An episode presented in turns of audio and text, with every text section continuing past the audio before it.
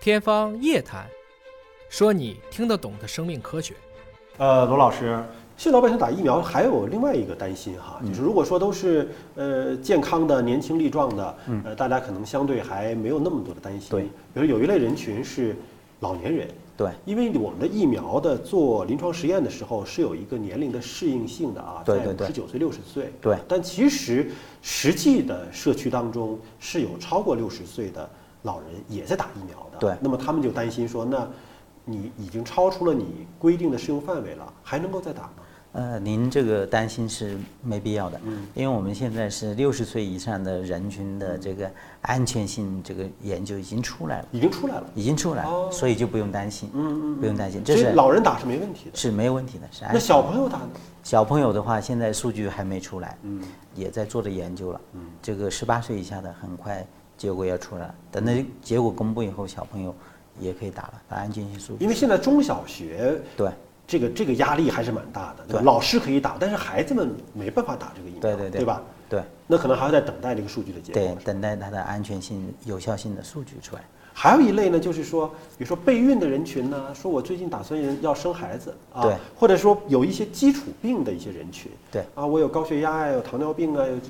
这可以打，您这个问题问得很好。嗯目前来讲，对于备孕的是可以打的，嗯这个是有明确的界限。第二就是对一些慢性疾病的病人，嗯只要慢性疾病是比较稳定的，特别对我们呼吸系统疾病，比如说哮喘啊、慢阻肺啊，嗯只要它没有急性的感染，它目前病情稳定，这个都是允许打的，这个是没有问题的。那只要有没有什么禁忌症？比如说他是什么样类型的，可能就不适合打疫苗了。即便他主动要求，可能都要请他要延期了。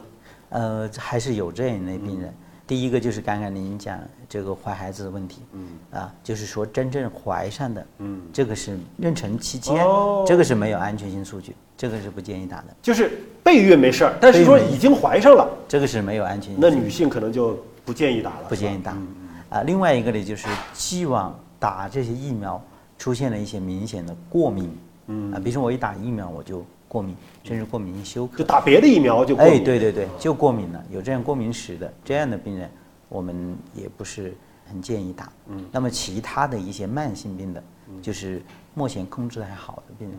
呃，这些都不是太大的问题，嗯，都是可以打的。所以给大家做了这样的科普了，就是符合条件的、能打的、对应该打的，都对尽量的都去打。对对对，一旦我们国家形成了这种百分之八十以上的人群注射疫苗，对那这个免疫屏障形成起来之后，大家的生活也是相就对的更自由对对一些对对对。那么咱们从这个新冠病毒的这个疫情回到整个感染类疾病的发展和防控的这样的一个历程哈，因为好像你看从零三年 SARS 的出现到现在，包括中间还有一些西方国家的什么埃博拉病毒啊，什么德国的大肠杆菌啊，包括还有这个呃中东的一个 MERS 啊，就怎么感觉过一段时间就会出一个传染性很强，甚至能够有一些是杀伤力也比较强的这种病毒就涌现出来呢？并且还不断的出现新的东西出来。您怎么看待这种病毒对人类的这种不断的威胁？嗯，我想呢，这个人类不管是跟细菌也好，跟病毒也好，它都是一种我们叫共存的关系。这个病毒啊，它也要生存，那么就像人一样，啊，它要进化，要生存。那么主要是目前呢，来自一些压力，那么主要是还是环境的改变。我们讲呢，就是本来这个病毒它可能在深山老林里面，嗯你不去动它，它它很好的。那么关键是就像，呃，你受到一些压力，比如说我们人为的去捕捉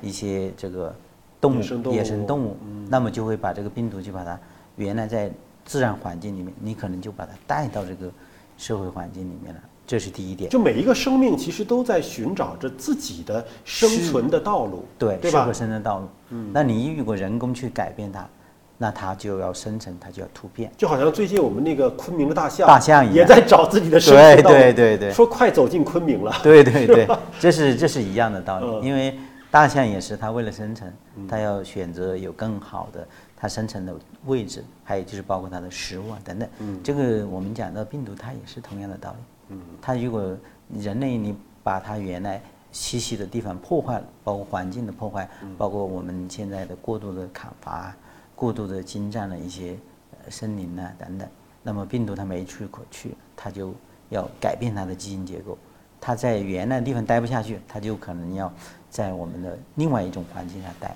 那么改变它特性，它可能就原来只是在动物、植物身上生长，那么可能它就变得可以在人身上生长了，那么就它就会具有一定的传染性了。但您说的这个让我感受到一种矛盾哈、嗯你说人类在这个星球上不断的创新，不断的寻求自己的生存空间，对那就是在不停的改变自然，对不停的改变自己的周边环境。对。那么是不是只要是人的这种创新生存的能力一直在的话，可能这种新的病毒、新的细菌就会一直困扰人类呢？呃，我想呢，这个病毒的话，它一定是要跟人类，就是你不可能离开的这个病毒，也不可能离开这个细菌，所以我们嗯，在未来怎么样，就是能够尽量少去改变原来这种状态，比如说我们的自然环境也好，尽量少去做一些改变。如果改变太多的话，呃，因为不管细菌也好，这个病毒也好，它肯定就会反过来会影响到人类，所以还是一个怎么样去保护环境，怎么样跟细菌、跟病毒和平相处这样一种状态。